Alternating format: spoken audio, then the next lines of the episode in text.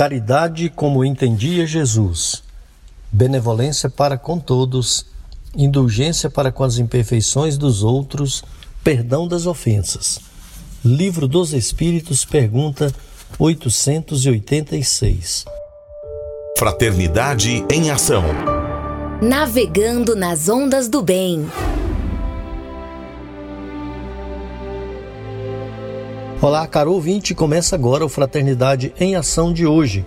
Aqui é seu amigo Sebastião Ribeiro, que em nome do Mestre Jesus terá a alegria de estar ao seu lado neste programa, com mensagens, entrevistas, músicas. Vamos juntos refletir o verdadeiro sentido da caridade conforme nos ensina Jesus e, através do livro espírita, apresentar nossa contribuição para a melhora do mundo em que vivemos. Fique ligado na programação. Jesus, o Filho do Homem. Maria, Mãe da Humanidade. Saiba mais com o Evangelho. E Conversa de Família. Este programa é uma realização do Centro Espírita Caridade o Caminho. Em tom maior. Sagres. Fraternidade em Ação. O momento de crescimento espiritual na Sagres. Bem, nós estamos aqui com nossa amiga Mônica Fernanda. Seja bem-vinda ao nosso programa. Tudo bem, Mônica? Tudo bem, é uma alegria novamente com todos os nossos ouvintes, né? É um momento de muita alegria, né, Sebastião? Com esse programa maravilhoso, cheio de luz. Isso mesmo, Mônica. Vamos aqui aos agradecimentos iniciais, Mônica, antes da nossa prece. Os agradecimentos aí para os nossos amigos Primeiramente o amigo Adair, o Adair Meira, Adair Meira que proporciona para nós esse espaço, né? Muito obrigado aí, o Adair, o Roberval Silva, que. Grande amigo nosso. Nosso, que, é, que monta o nosso programa com toda a maestria, né? Com toda a sua categoria e a sua seu capricho, né? Muito caprichoso, muito bem feito o trabalho do Roberval Silva. Muito obrigado, viu, Roberval Silva? Quem mais, hein, Mônica? A Cléia Medeiros. Cléia né? Medeiros. Nossa amiga aí maravilhosa, né? O William Batista, nosso querido irmão, que também contribui bastante conosco, né? E. O Jonatas, né? O Jonas, nosso grande grande amigo, né? Que esse é grande amigo. É, o, o Vinícius Tondro, o o Petras de Souza, Cileide Alves, também o Charles Pereira, o Justino Guedes, essa turma do esporte que nos ajuda, que nos incentiva, né? O Zé Carlos Lopes.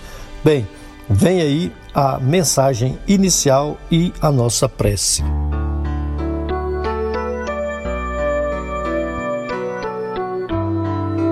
A Conta da Vida, pelo Espírito Neio Lúcio psicografada por Francisco Cândido Xavier. Alvorada Cristã, capítulo 17. Quando Levindo completou 21 anos, a mãezinha recebeu-lhe os amigos, festejou a data e solenizou o acontecimento com grande alegria. No íntimo, no entanto, a bondosa senhora estava triste, preocupada. O filho até a maioridade não tolerava qualquer disciplina.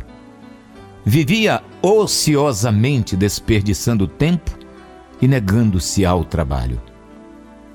Aprendera as primeiras letras a preço de muita dedicação materna e lutava contra todos os planos de ação digna. Recusava bons conselhos e inclinava-se francamente para o desfiladeiro do vício.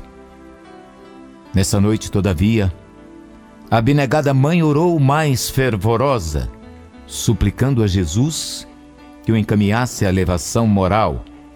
Confiou-o ao céu com lágrimas, convencida de que o Mestre Divino lhe ampararia a vida jovem. As orações da devota criatura foram ouvidas no alto, porque Levindo, logo depois de arrebatado pelas asas do sono, sonhou que era procurado por um mensageiro espiritual a exibir largo documento na mão. Intrigado, o rapaz perguntou-lhe a que devia a surpresa de semelhante visita. O emissário fitou nele os grandes olhos e respondeu: Meu amigo, venho trazer-te a conta dos seres sacrificados até agora em teu proveito. Enquanto o moço arregalava os olhos de assombro, o mensageiro prosseguia. Até hoje, para sustentar-te a existência, morreram aproximadamente duas mil aves, dez bovinos, cinquenta suínos, vinte carneiros e três mil peixes diversos. Nada menos de sessenta mil vidas do reino vegetal foram consumidas pela tua, relacionando-se as do arroz, do milho, do feijão, do trigo, das várias raízes e legumes. Em média calculada, bebeste três mil litros de leite, gastaste sete mil ovos e comeste dez mil frutas. Tens explorado fartamente as famílias de seres do ar e das águas, de galinheiros e estábulos, pocilgas e redis. O preço dos teus dias nas hortas e pomares vale por uma devastação. Além disto, não relacionamos aqui os sacrifícios maternos, os recursos e doações do teu pai, os obsequios dos amigos e as atenções dos vários benfeitores que te rodeiam. Em troca, o que fizeste de útil?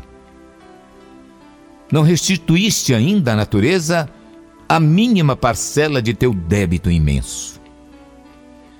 Acreditas porventura que o centro do mundo repousa em tuas necessidades individuais e que viverás sem conta nos condomínios da criação?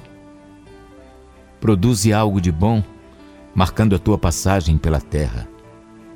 Lembra-te de que a própria erva se encontra em serviço divino. Não permitas que a ociosidade te paralise o coração e desfigure o espírito. O moço, espantado, passou a ver o desfile dos animais que havia devorado e, sob forte espanto, acordou amanhecera. O sol de ouro, como que cantava em toda parte um hino glorioso ao trabalho pacífico. Levindo escapou da cama, correu até a genitora e exclamou: Mãezinha, arranja-me serviço. Arranja-me serviço. Oh, meu filho, disse a senhora num transporte de júbilo. Que alegria! Como estou contente. O que aconteceu? E o rapaz, preocupado, informou: Nesta noite passada eu vi a conta da vida. Daí em diante, converteu-se Levindo num homem honrado e útil.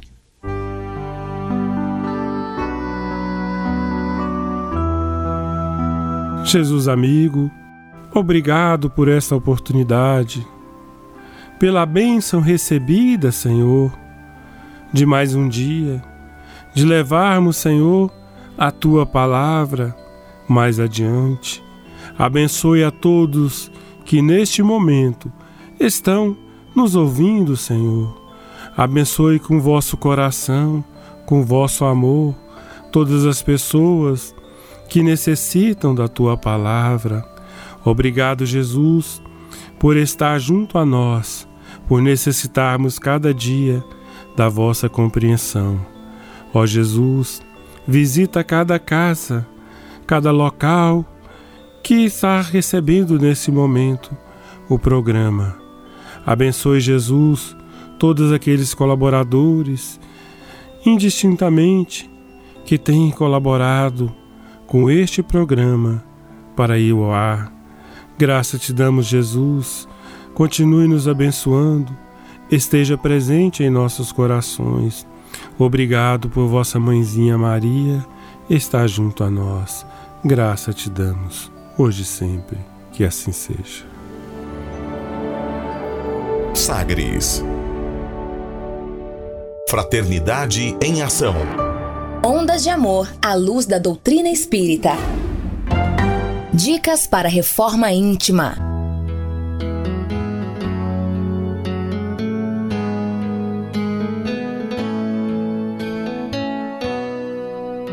Amigo ouvinte, a reforma interior é a grande meta de todos nós que somos seres eternos. Para nos auxiliar, a editora Alta de Souza publicou a Agenda Reforma Íntima para que ao acordarmos e durante o dia também, tenhamos pequenos lembretes desse nosso desejo de melhora. Ouça agora algumas dicas do seu programa Fraternidade em Ação para nossa reforma íntima.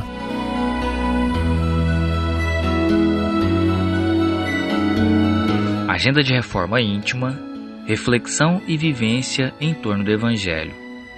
Vós sois o sal da terra, e se o sal for insípido, com que se há de salgar? Para nada mais presta senão para lançar-se fora e ser pisado pelos homens. Vós sois a luz do mundo. Não se pode esconder uma cidade edificada sobre um monte. Mateus capítulo 5, versículo 13 e 14. Meta do mês: desenvolver o otimismo e combater o pessimismo. Mobilizemos nossos recursos com otimismo e não nos esqueçamos de que o Pai ama o Filho que contribui com alegria. Emmanuel, no livro Pão Nosso. Meta do dia: pense em Deus, na grandiosidade da vida e na necessidade de cultivar o otimismo. Sugestão para sua prece diária: prece de amor e gratidão a Deus. Se você está interessado neste método para sua melhoria interior, conheça e utilize a Agenda Reforma Íntima. Ligue para Livraria e Distribuidora Vantubil de Freitas no WhatsApp 98215 6037. 98215 6037 e peça seus livros de estudos, de reflexão e, acima de tudo, livros esclarecedores que auxiliem ao nosso equilíbrio interior. Fraternidade em Ação. Ondas de Amor à luz da doutrina espírita.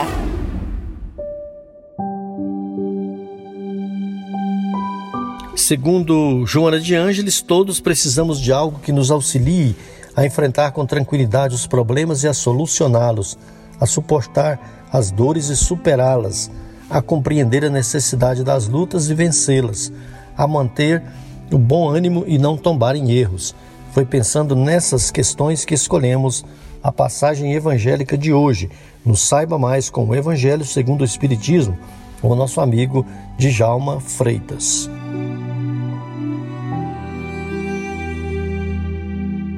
Olá, amigos, irmãos, companheiros, dessa doutrina maravilhosa que é o Espiritismo, essa terceira revelação. Que a paz de nosso Senhor Jesus esteja vibrando em todos os nossos corações. Que a bondade e o amor de Deus, nosso Pai, por toda a humanidade prevaleça também em nossas vidas e que possamos replicar esse amor dentro dos nossos limites dentro da nossa compreensão, dentro daquilo que já conquistamos. Estender esse amor aos nossos familiares, amigos, colegas de trabalho, enfim, à nossa comunidade e ao mundo. Continuando então, companheiros, no capítulo 1, Não Vim Destruir a Lei. A última vez falamos sobre Moisés, a primeira revelação. Hoje vamos falar de Jesus, a segunda revelação. Ao dizermos Jesus, uh, até em nós vibra diferencialmente uh, as emoções, os nossos sentimentos, nessa figura onipotente, nessa figura que é amor, perdão, que é uma, essa figura de serenidade, de tolerância, de compreensão.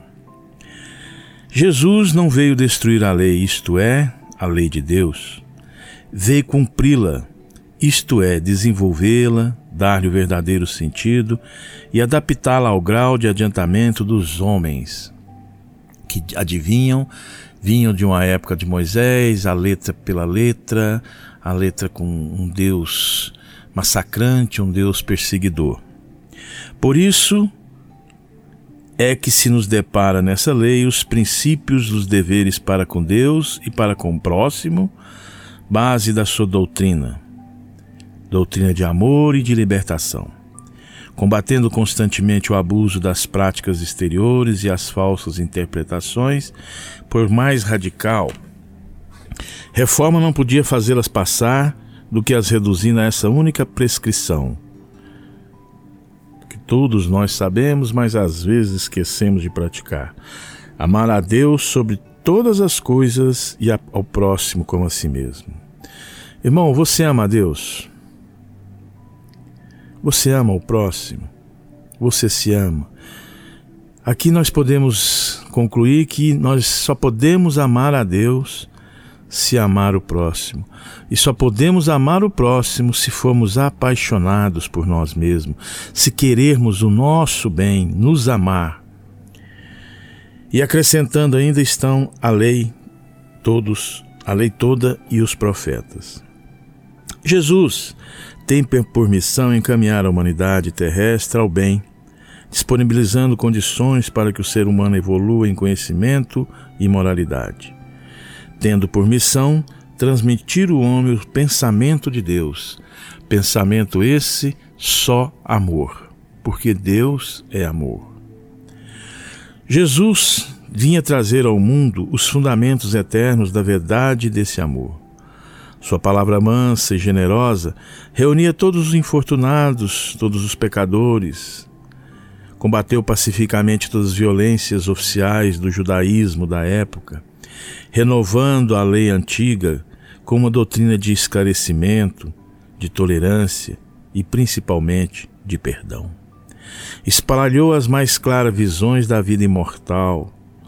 A mensagem de Jesus causa impacto por ser limpa e cristalina, livre de fórmulas iniciáticas ou de manifestações de culto exterior.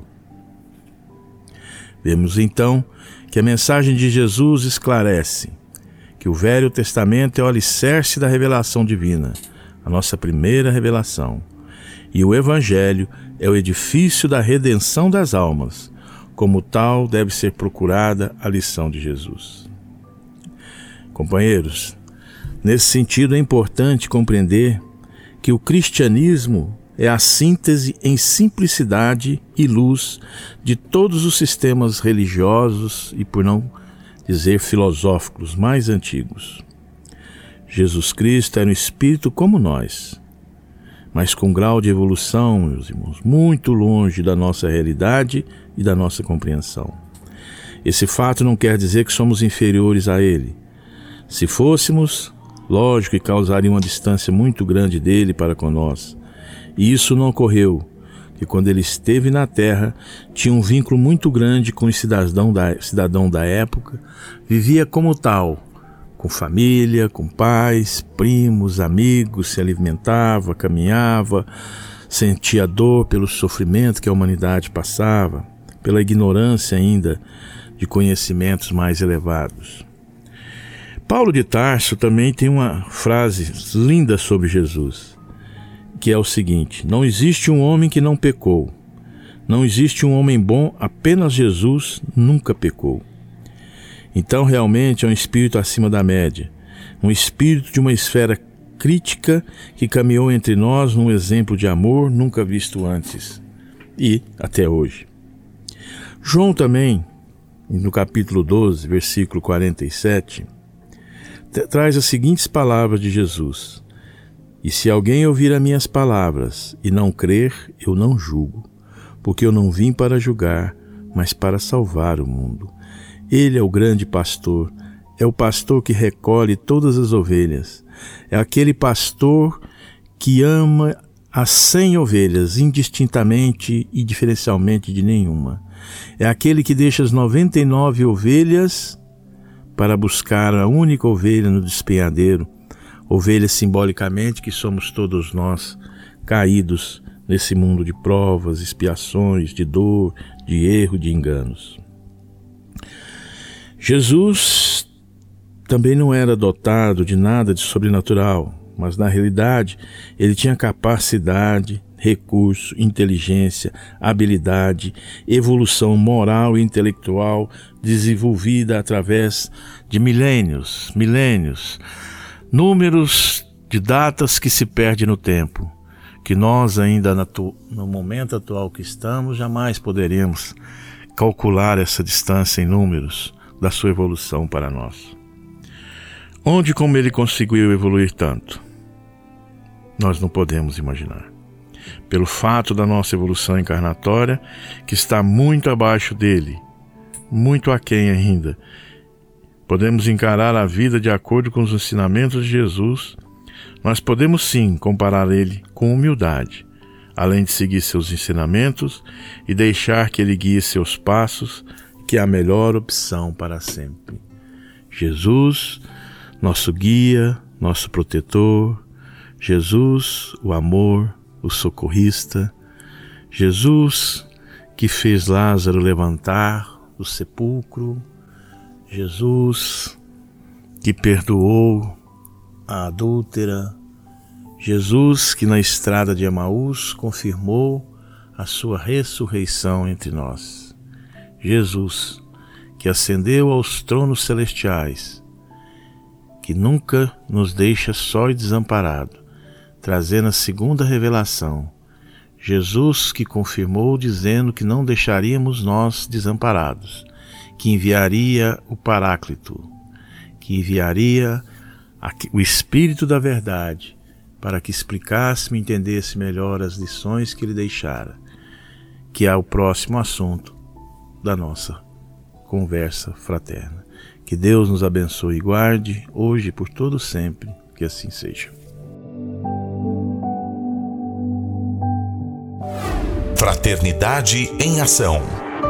O momento de crescimento espiritual na Sagres. Conversa de família conversaremos com Bárbara Pessoni, do Centro Espírita Casa da Esperança de Inhumas, Goiás, sobre o tema Adolescência. Fraternidade em Ação. O momento de crescimento espiritual na Sagres.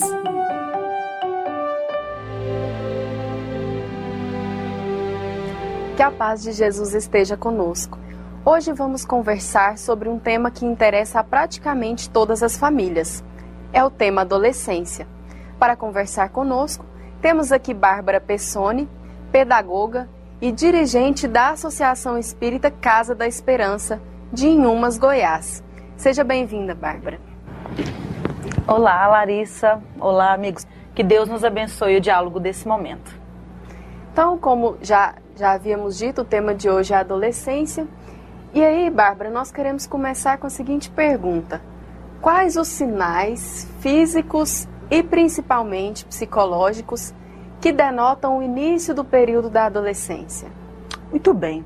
O período da adolescência é um período de maturação do espírito reencarnante. É um período da existência física desse espírito que, com o passar dos anos, na saída da infância, esse período se inicia sem uma data fixa, mas Joana de Ângeles nos diz que por volta dos 12 aos 14 anos se inicia a fase da adolescência. Só que esse período ele demonstra transformações não só físicas, são transformações muito notadamente psicológicas, que denotam o amadurecimento do corpo devido ao assenhoramento do espírito do seu corpo físico. Então, os sinais físicos, eles são muito claros. Né? Na menina, é, algumas modificações fisiológicas, no menino também, né? a, a, a modificação da, do tipo físico, mas essas transformações que passam também pelo amadurecimento do seu aparelho reprodutivo traz consigo transformações psicológicas que as famílias que convivem, os educadores que convivem com os adolescentes, têm muita clareza em perceber essas modificações. Esses sinais eles vão é, e variam muito de de espírito para espírito, de individualidade para individualidade.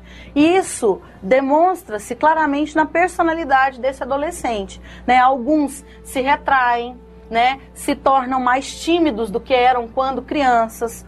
outros demonstram comportamento agressivo e esta agressividade, nós devemos frisar, é, não é uma característica, podemos assim dizer, própria na sua condição total da adolescência, é uma característica do espírito, né, que o educador, o pai, o professor precisa ter clareza na condução da educação desse adolescente.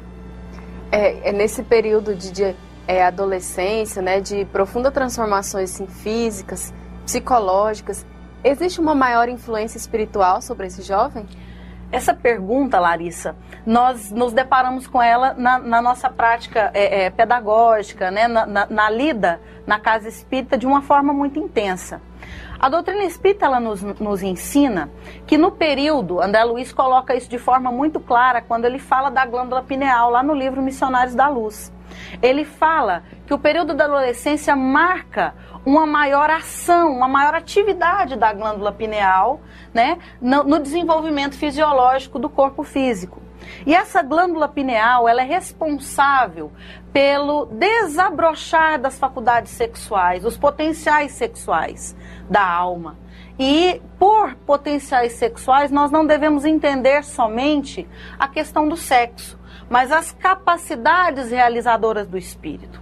Então, neste processo, neste momento, a mediunidade desabrocha neste, adolescente, se colocando de uma forma muito exuberante em alguns casos.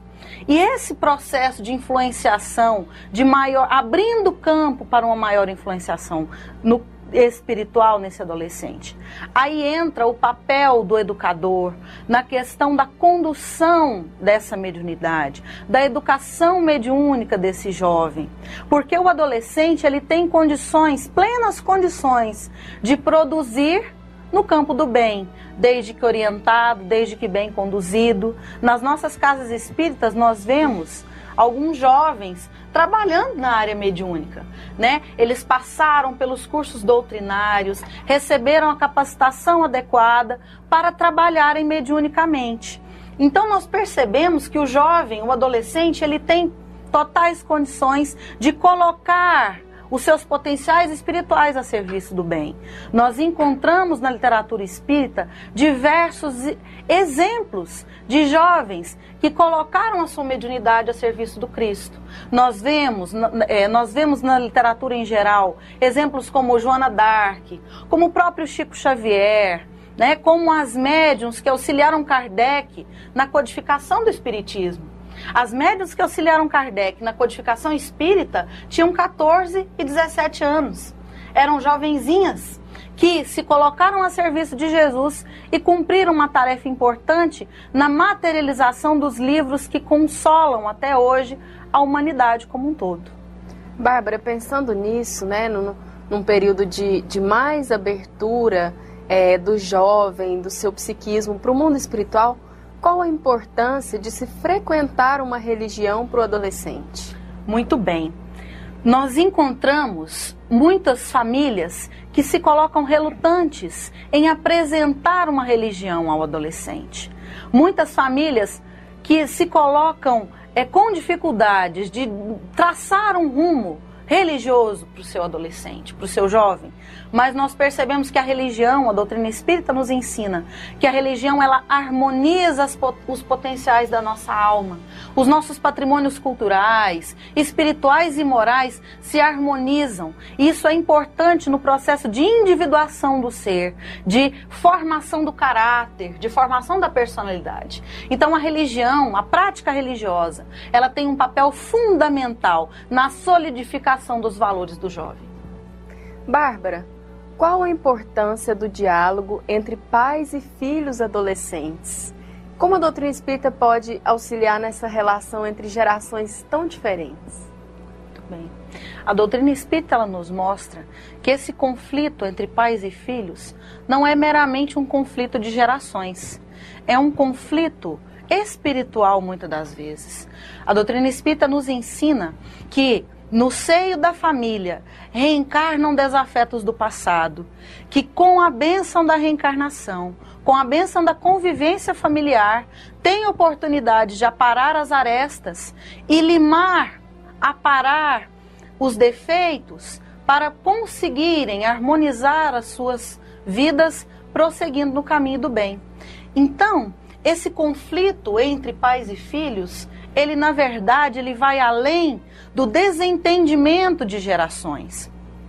E quem educa, quem conduz o adolescente, no caso os pais, os responsáveis, precisam ter essa compreensão de que muitas das vezes as dificuldades de relacionamento, elas têm caráter também espiritual e que requerem no, no seio da família, né, na convivência familiar, a bênção da reflexão evangélica, da oração, do cultivo de virtudes importantes como a paciência, como o diálogo, né? E principalmente a educação pelo exemplo. O exemplo, ele arrasta a criatura a fazer o que se solicita, porque a ação ela demonstra o como e o que fazer. Então, no processo de diálogo familiar, no processo de convencimento, muitas das vezes, é preciso que o educador, que o pai, que o familiar tenha consciência de que as suas ações também educam. É, muitas vezes o adolescente vê esse diálogo, é, é, a proposta do diálogo entre pais e filhos, como, como algo invasivo, às vezes com uma, como uma vigilância excessiva, né? Como é que o adolescente deve encarar esse momento de diálogo? Partindo desse, dessa premissa, nós temos que encarar o diálogo não como um ritual. Não existe o dia do diálogo. Né? Na sexta-feira, o pai senta com o filho, meu filho, hoje é dia de nós conversarmos. Dessa forma artificial, nós nunca conseguiremos chegar a um entendimento verdadeiramente efetivo. O diálogo entre pais e filhos ele deve se estabelecer na convivência diária. Porque é um processo de confiança, Larissa. É um processo em que o adolescente, em que o pai, em que a mãe, em que os irmãos entregam a sua alma, entregam as suas vidas, a confiança no outro. Então, o adolescente muitas das vezes ele encara esse processo de diálogo como um, um, um processo invasivo, porque muitas das vezes ele não foi bem construído, ele não foi bem alicerçado nas bases sólidas da confiança, do amparo, do querer ajudar. Então a doutrina espírita, ela nos mostra através de Meimei, lá no livro Ideal Espírita, num texto muito bonito, muito belo, que se chama Rogativa da Juventude, em que Meimei discursa como se fosse um adolescente, em que ele pede: "Não me fales apenas, ensine-me como fazer". Então, é, o diálogo, do ponto de vista do adolescente, ele precisa ser algo em que ele se sinta amparado e não simplesmente fiscalizado ou é, é, é forçado a algo. Mas quando nós nos dedicamos à educação, resolvendo fazer junto, compartilhando experiências, esse processo de diálogo do ponto de vista do adolescente, ele se transforma em algo prazeroso e principalmente que confere segurança ao relacionamento familiar. É, nesse processo de diálogo, é natural que surjam temas é, um tanto polêmicos, como por exemplo, é, drogas, sexualidade, violência. Então, quais as condições necessárias para estabelecer um diálogo tranquilo quando vai se tratar de temas assim, né? Que são temas cotidianos, não obstante serem temas bastante polêmicos. Uhum. E como é que a doutrina espírita pode permear esse diálogo? Com certeza. É, a pergunta, a questão 208 do Livro dos Espíritos, nos coloca que a missão dos pais é de conduzir, de desenvolver as potencialidades espirituais do filho. Então, quando nós tratamos desses assuntos, nós estamos nada mais, nada menos do que conduzindo, de que educando o espírito. Nós precisamos encarar os nossos filhos não como simplesmente o fruto é, é, é de um relacionamento entre os pais, mas principalmente um espírito reencarnante que antes de ser nossos filhos são filhos de Deus e que foram colocados sob a nossa guarda para que nós pudéssemos tutelá-los à luz do Evangelho de nosso Senhor Jesus. Um exemplo, Larissa, muito interessante dessa abordagem de temas atuais, podemos assim dizer, nós vamos encontrar lá no livro Os Mensageiros. a dona Isabel quando ela conduz um culto do evangelho no lar com seus filhos. A metodologia que ela utiliza é muito interessante. Ela solicita que um dos filhos, que encontrava-se inclusive relutante, ela solicita que um dos filhos leia uma manchete de jornal. E depois da leitura dessa manchete de jornal, de um caso que aconteceu, ela passa a conversar, a dialogar com os filhos, sob a luz da doutrina espírita a respeito daquela temática. Então, os pais, os educadores precisam também se fortalecer em fé, em conhecimento, em prece, nesses instantes, para que as suas palavras sejam de modo a esclarecer e não provocar mais dúvidas e mais conflitos né? e principalmente constrangimentos no olhar desse jovem. Amigo ouvinte, faremos um breve intervalo e ouviremos uma mensagem e uma bela música. Nós convidamos a você para aprendermos um pouco mais sobre Jesus, o Filho do Homem. Jesus, o Filho do Homem.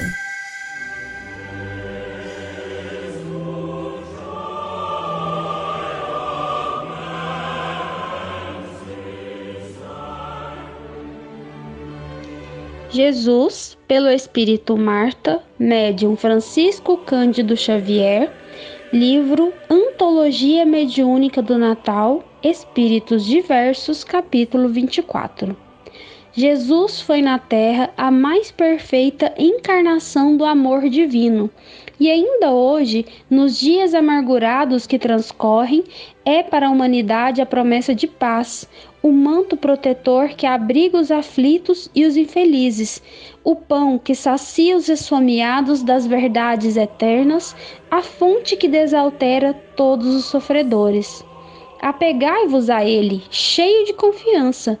Ele é misericórdia personificada, o jardineiro bendito que jorra no coração dos transviados do caminho do bem as sementes do arrependimento que hão de florir na regeneração e frutificar na perfeita felicidade espiritual.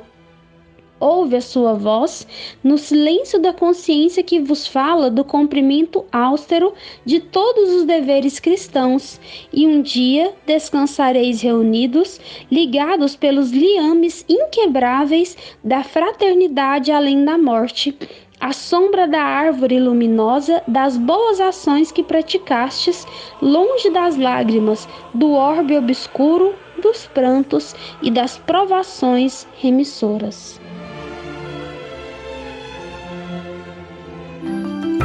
Momento musical.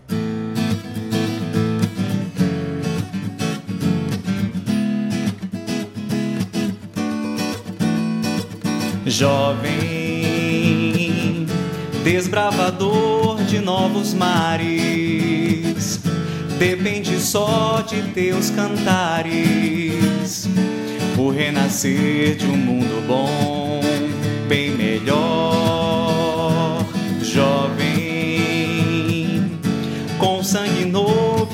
peito aberto, será traçado o rumo certo guiaremos o mundo ao amor, guiaremos o mundo ao amor.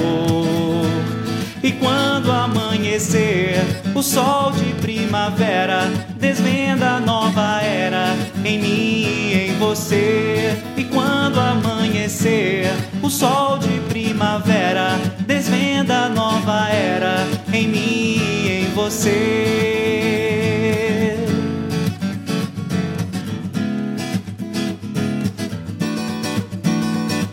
Jovem, desbravador de novos mares, depende só de teus cantares, o renascer de um mundo bom, bem melhor. Jovem, com sangue novo e peito aberto, será traçado o rumo certo Guiaremos o mundo ao amor, guiaremos o mundo ao amor.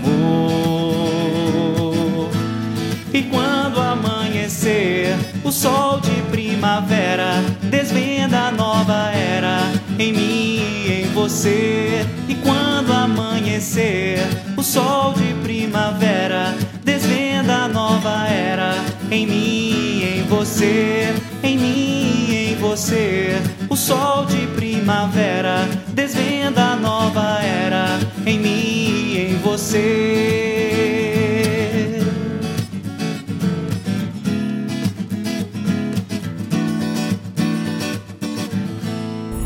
Continue na Sagres. Daqui a pouco tem mais. Fraternidade em Ação.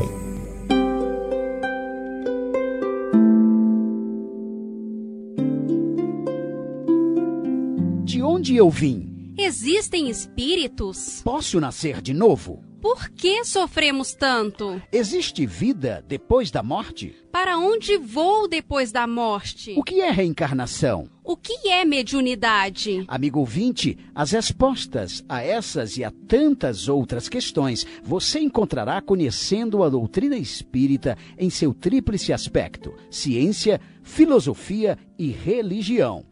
Procure uma instituição espírita em sua cidade. Participe das reuniões públicas. Conheça, leia e estude o Espiritismo e se beneficie com as suas luzes.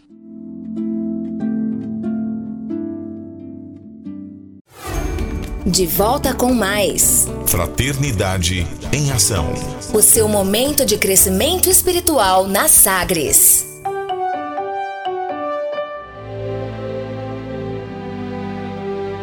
Tchau, é muita paz, alegria, né? Que a gente dá o abraço para os nossos queridos ouvintes que participam das perguntas, né? Dos nossos amigos que está sempre sintonizado conosco. Um grande abraço lá para Rio Verde, ao Vitor e Adriana, que está sempre conosco, toda a comunidade espírita lá de Rio Verde, nossos queridos irmãos queridos. Também Creus e sua família de Goianésia, ao Edinho, a toda aquela região possa se sentir abraçado por todos nós.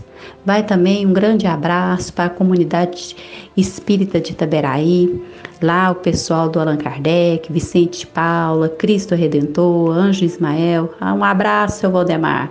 E seu irmão também, seu Sebastião. Um grande abraço. Que a sua esposa Conceição também, que possa estar sempre ligadinho conosco. Um grande abraço também para a comunidade do Barreiro, para toda a turma da Fazenda Cachoeira, né, do Centro Espírita Eurípides Barçanufo, o Hélio, a Aparecida, a Joana, a Jéssica, a Cárita, a Divina, o Jean, a Fátima, essa gente toda maravilhosa, de coração bondoso, muita paz, um abraço a todos. Então também um abraço para o seu Moacir de Inhumas, pai da Bárbara, da Casa Esperança, um grande abraço, meu amigo. Também vai para o nosso porteiro aqui do condomínio, é, Panorama Parque 2, né? Que é uma grande alegria, que está sempre sintonizado conosco, seu Hélio.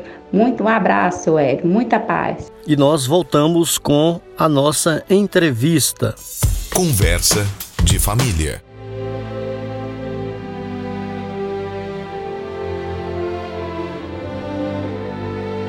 Estamos de volta e o tema de hoje é adolescência. Bárbara, como a doutrina espírita pode auxiliar o adolescente a passar por períodos de escolhas importantes e tomar algumas decisões é, que trarão consequências muito grandes para a sua vida no futuro?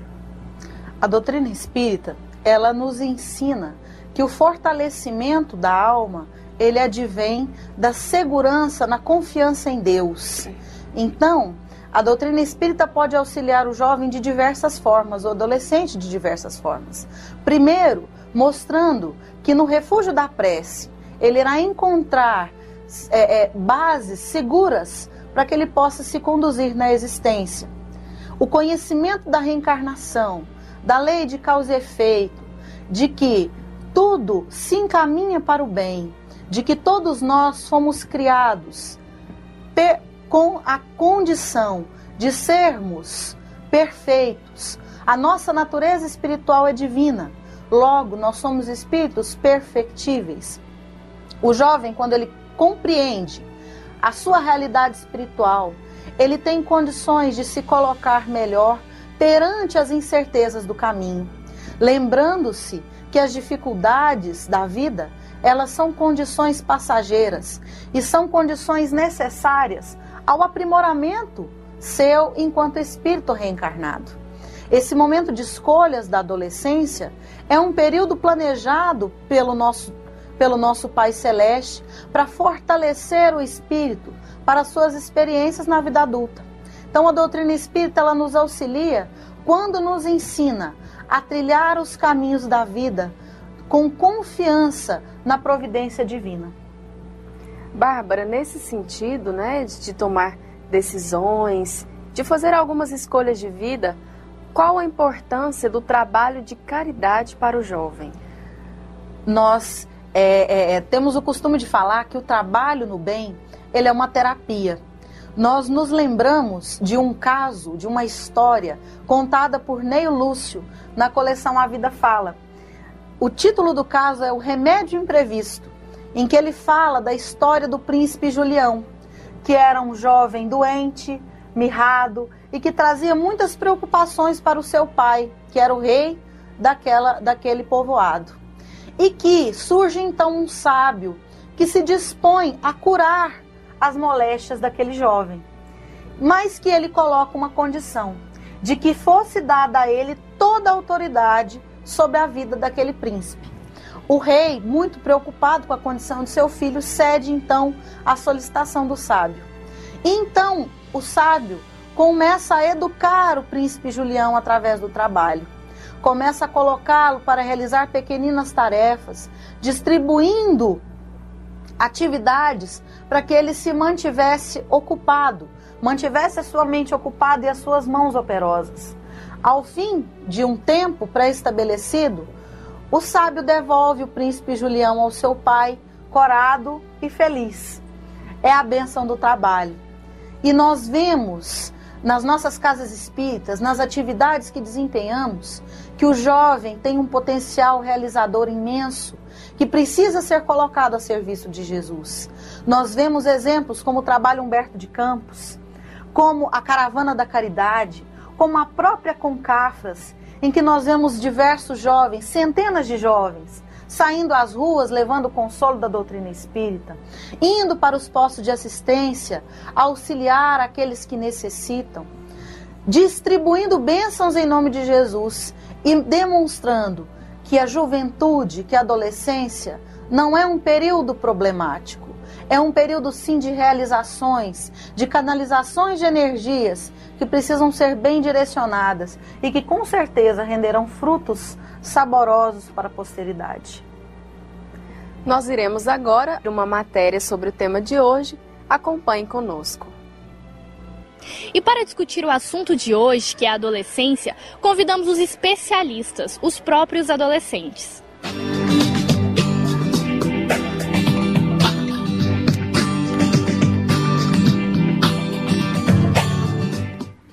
E para começar o nosso bate-papo, a pergunta clássica: o que é adolescência? Adolescência é um período de transformações, onde a gente vai descobrir o que, o que é certo pra gente e ter uma nova visão sobre o mundo, né? Descobrir a realidade do mundo. Na adolescência também a gente tem noção de nossos gostos, direciona a nossa vida e da noção da responsabilidade.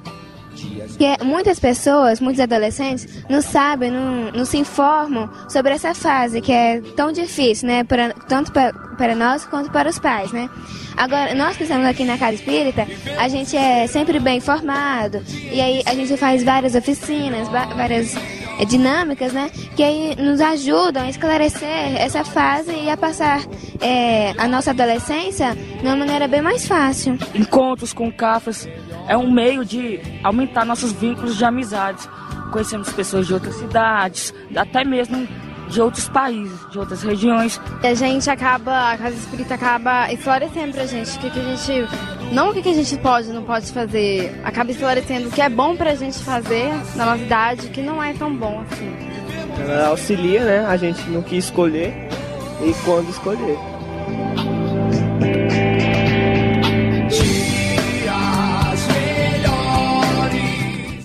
Bárbara, é, nós conversamos sobre o potencial criador do jovem, né, da, quantidade de energias que esse jovem tem para empregar no trabalho no bem e que tipos de obras, de livros podem orientar os educadores, os pais e o próprio adolescente a trilhar esse caminho. Muito bem. A doutrina espírita ela traz uma série de obras que norteiam o processo educativo da criança e do jovem. Mas a editora Alta de Souza, ela fez uma compilação dessas obras, produzindo esse livro aqui, Uma Adolescência, um desafio para pais educadores. Essa obra, ela traz compilações de obras fidedignas, obras confiáveis da doutrina espírita, que trazem contribuições importantes para o processo educativo do jovem, a condição existencial desse jovem, desse adolescente e algumas é, orientações para que os pais, os professores, os educadores como um todo possam lidar melhor com essa fase da vida.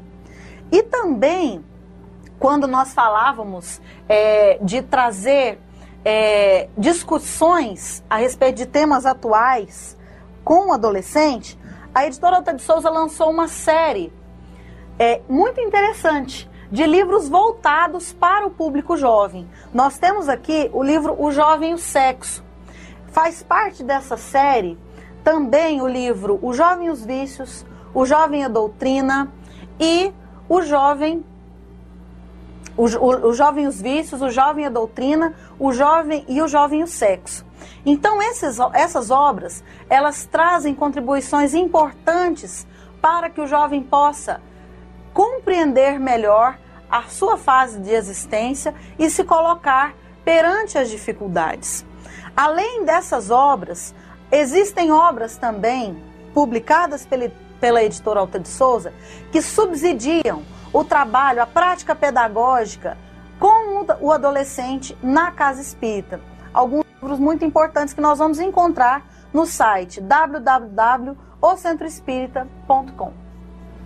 Realmente o assunto de hoje é muito vasto, não é, Bárbara? Nós podemos aí encontrar é, não só no site, mas nas livrarias espíritas, é os livros da, da editora Alta de Souza. O site vai nos, nos é, informar melhor de quais casas espíritas possuem é, esses livros, né, essas obras. E nós finalizamos o programa de hoje agradecendo a sua presença. E caso você queira saber mais sobre o tema de hoje e sobre oportunidades de trabalho no bem para o adolescente, acesse o site www.ocentroespírita.com. Muita paz e que Jesus nos abençoe. Fraternidade em ação. Ondas de amor à luz da doutrina espírita. Amigo ouvinte, chegamos ao final do nosso programa Fraternidade em Ação, navegando em Tom Maior. Foi bom estar na sua companhia. Esperamos contar com você em nossos próximos programas. Acompanhe a prece, a mensagem, né, a mensagem de encerramento e continue ligado na nossa programação da Sagre 730. Obrigado, amigos. Fiquem todos com Deus. Nós convidamos a você para ouvir agora histórias e experiências de um espírito compromissado com a evolução do nosso planeta. Maria, Mãe da Humanidade. Maria Mãe da Humanidade.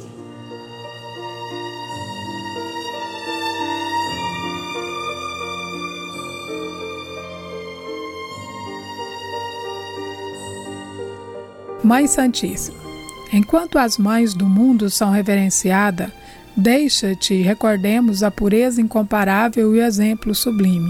Soberana, que recebeste na palha singela o Redentor da humanidade sem te rebelares contra as mães felizes que afagam espíritos criminosos em palácios de ouro, ensina-nos a entesourar as bênçãos da humildade. Lâmpada de ternura, que apagastes o próprio brilho para que a luz do Cristo fulgurasse entre os homens, ajuda-nos a buscar na construção do bem para os outros o apoio de nossa própria felicidade.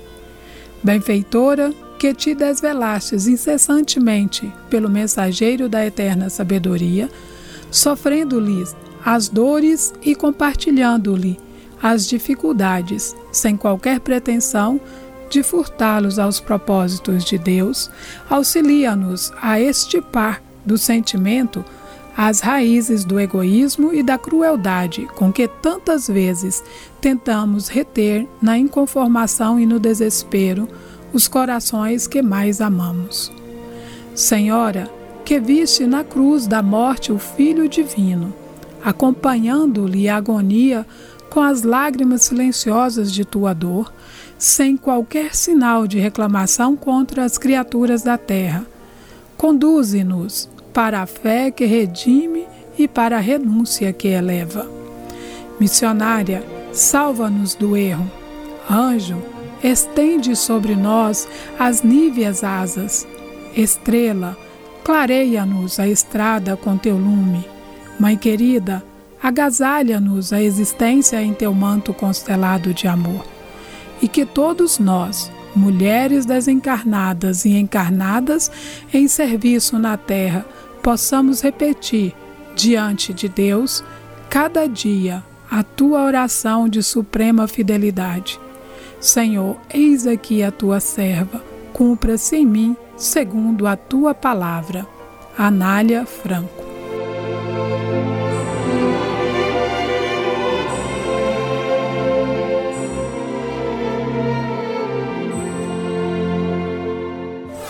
Fraternidade em Ação. O momento de crescimento espiritual na Sagres.